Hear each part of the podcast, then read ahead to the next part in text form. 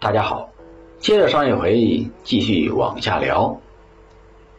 宋真宗景德元年，公元一零零四年，中国历史上发生了一件著名的大事。这件事情极大的改变了宋真宗对国事、家事的判断力。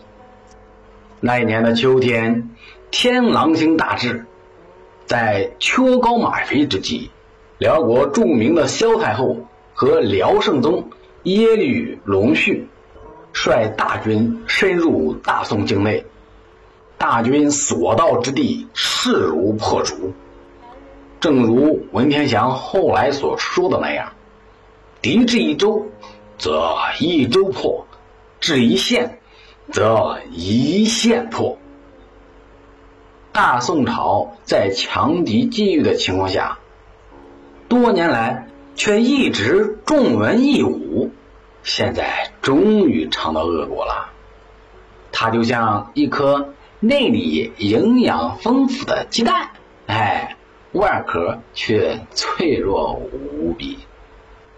周边历经辽、西夏、金、元几个政权，稍微有点力量的都想过来敲一下。辽国侵犯，天下震动。作为最高统治者的宋真宗，听到这个消息以后啊，脑海中浮现的第一个念头就是跑。敌人打到黄河流域。咱们就逃到淮河流域，敌人打到淮河流域，咱们就逃到长江流域。如果敌人过于生猛，竟然打到了长江流域，那那那那那那，咱们还可以跑到这珠江流域嘛？宋真宗的这一计划被他的子子孙孙们很好的变成了现实，但他自己却很遗憾。没能照计划实行，为什么呢？难道是宋真宗雄起了？嘿嘿，雄起是真有人雄起，但可惜这个人不是宋真宗啊。那这个人是谁呢？正是他当时的宰相寇准，寇老心儿。寇准不仅不同意宋真宗往南逃。反而用禁于强迫的方式劝他往北走。宋真宗赵恒一听，三魂吓飞了两魂，心说：“你搞什么搞？人吓人，吓死人！你懂不懂啊？”就差嘴里喊出“寇准是个大奸臣”了。但寇准当时大权在手，软磨硬泡，诡计用尽。从某种意义上说，就是逼着把宋真宗赶到了澶渊城。令人欣慰的是啊，一来大宋气数未尽，二来啊当时民心尚且可用，所以皇帝一亲临前线，立刻产生了巨大的效应。宋军几十万将士一看到城头上飘扬的黄罗伞盖，立刻汹涌欢呼，声闻数十里。辽军上下却面面相觑。咦，这宋朝不是个软蛋吗？怎么一夜之间就变成了坚硬的化石恐龙蛋了呢？辽国呢，本来是想吃块肥肉，没想到现在这块肥肉却变成了一块硬骨头。哎，这仗也就不好打了。所以呀，就派人到宋朝这边来请和。寇准、寇老心儿是坚决反对的，他是想玩一个大的，让这些北方蛮子有来无回，一扫北疆多年的阴霾。但宋真宗这一路啊，早就给吓怕了，此时已经到了崩溃的边缘，他坚决的行使了皇帝的最后否决权。议和，两中华之无力。借辽国之黄金，只要不超过一百万金帛，统统都答应。这就是历史上有名的澶渊之盟啊！最终议定的金帛是三十万，其中银十万，捐二十万。其实这里面还有一个小插曲，宋真宗在使臣曹利用出发前，给的底线是金帛一百万。但曹利用刚出皇帝的营门，就被寇准叫住了。寇准对他说：“我知道皇帝叫你最多给一百万，但你小子听着，只要多过三十万，回来我就要你的脑袋。”当时人们都知道宋真宗这皇帝啊是个软蛋胆小鬼，所以也没人拿他当回事儿。但是大家怕寇准这头犟驴，所以曹利用使出浑身解数，果然把数目定在了三十万。由此可见，辽国那边其实心中也是虚的。曹利用回来以后，宋真宗就问他最后的合同额是多少啊？曹利用心中得意呀，所以就故意卖了个关子，哎，口中不说。只伸出三根手指，在宋真宗面前这么一晃，宋真宗一看，大惊失色：“什么？三三三三百万啊！这这这这这这这这也太多了吧！”哎，想了一会儿。宋真宗居然又认可了如此巨大的赔付金额，哎，能了结此事，三百万，就三百万吧。所以，我们千万不要认为只有满族皇帝才会丧权辱国，汉族皇帝里面的王八蛋也不少。澶渊之盟这件事最后的盘点是，最大的赢家是辽国，在几乎被全歼的情势下，没花多少力气，狠狠的宰了一笔。不输不赢的是宋真宗，反正钱是从老板的身上搜刮的，他一毛钱都不用掏，生活水平丝毫不受任何影响。最倒霉的就是寇准了，虽然立下了大功，但却使皇上受了不少惊吓。奸臣王钦若趁机挑拨：“陛下，这寇老心儿可是个大赌棍呐，把官家您当赌注啊！他哪里是搞什么御驾亲征哟？”分明是孤注一掷嘛！哎，孤注一掷这个成语就是从奸臣王钦若这王八蛋这儿来的。结果，这寇准的下场可想而知。寇准于公元一零零六年罢相，离澶渊之盟才一年多一点。但任谁也没有想到的是，此次事件最后还有一个隐藏的受益群体，那就是天下的道士，尤其是龙虎山的张家。澶渊之盟尘埃落定之后，宋真宗心里一直闷闷不乐，毕竟是个城下之盟嘛。该战的不战，不该和的却和了。作为最高统帅，他的声望已经受到了严重的打击。还好当时没有民意测验，否则啊，他的得分将非常的难看。为了这件事儿，宋仁宗是吃不好也睡不香啊。就在这个时候。一个大臣的身影出现在了皇帝的面前。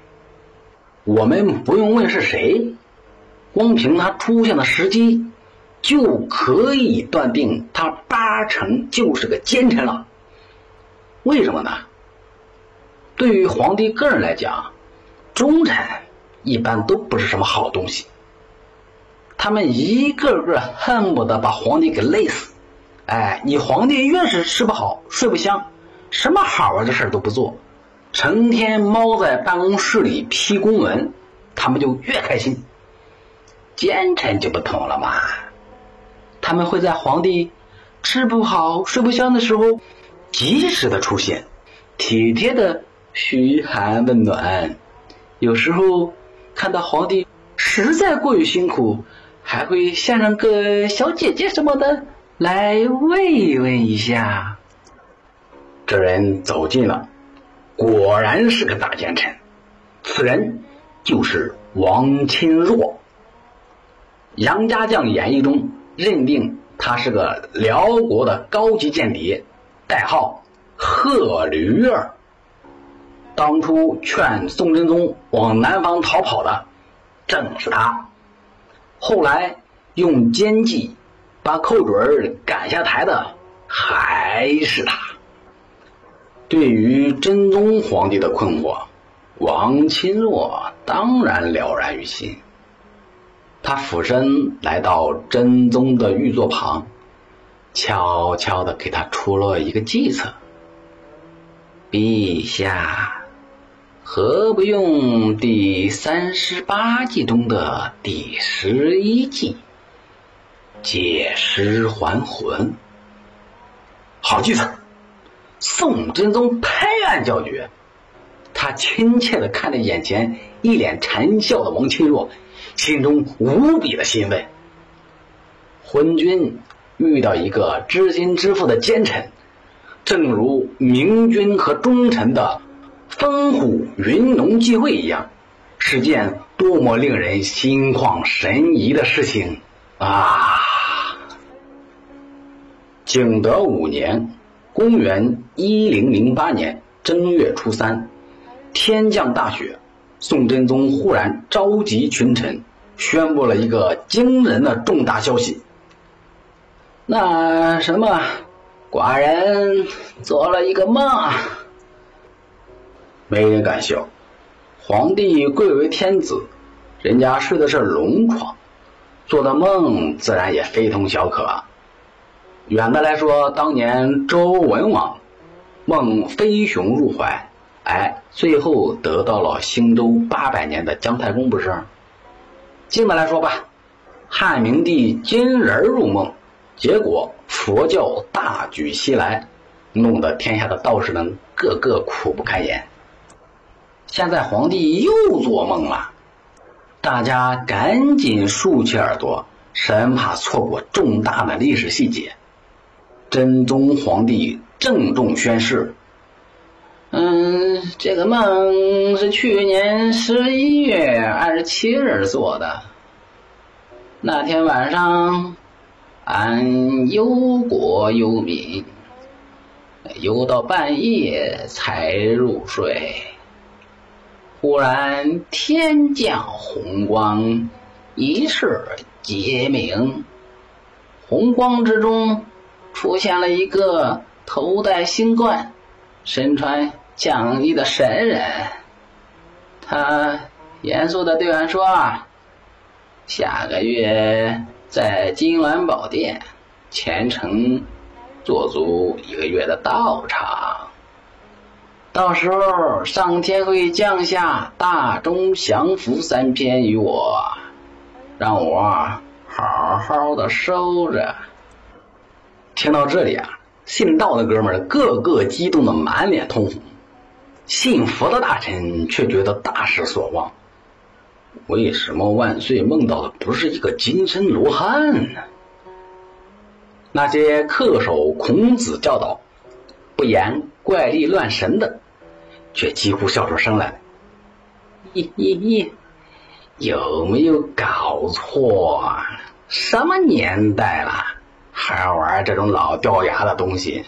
从秦皇汉武到现在。每隔一段时间就要重演一回，这不把人硬生生的逼出审美疲劳吗？下次能不能整点有创意的呀？切！但玉座上的皇帝依然一本正经的说：“啊，从十二月初一开始，俺就在乾元殿斋戒了，现在已经满一个月了。今天皇城司来报告说，在左承天门的南面的赤尾上挂着一条黄帛，长约两丈，里面裹着书卷，用青丝绳绑着。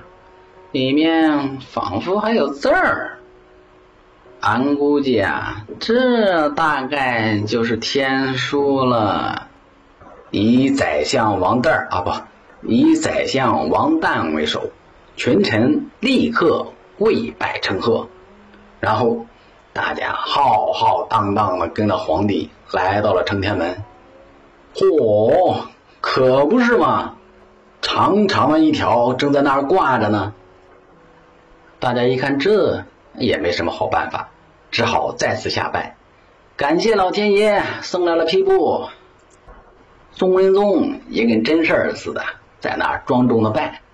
拜完之后，派两个手脚灵活的太监取下来，还不能直接交给皇帝，因为套路啊还没玩够。这趟黄帛啊，先是递到了宰相王旦手中，王旦跪下，双手举起，献给皇上。皇上再跪，双手举起，接过来，亲手放在自己的玉辇之上，然后搬运到了乾元殿的道场供着。打开天书一看，和大家预料的一样，有字，但半个都不认识。老天爷有时候也是淘气，总是这样故弄玄虚。好不容易从天上扔本书下来吧。但每次都扔错，全是未经翻译的版本。水泊梁山宋江那次是这样，宋真宗这次也不例外。哎，人们还必须花钱去请专职的翻译。还好，这种非常稀有的人才，每次都会恰好地、及时地出现在身边。天书上写的是什么呢？咱们下期接着聊。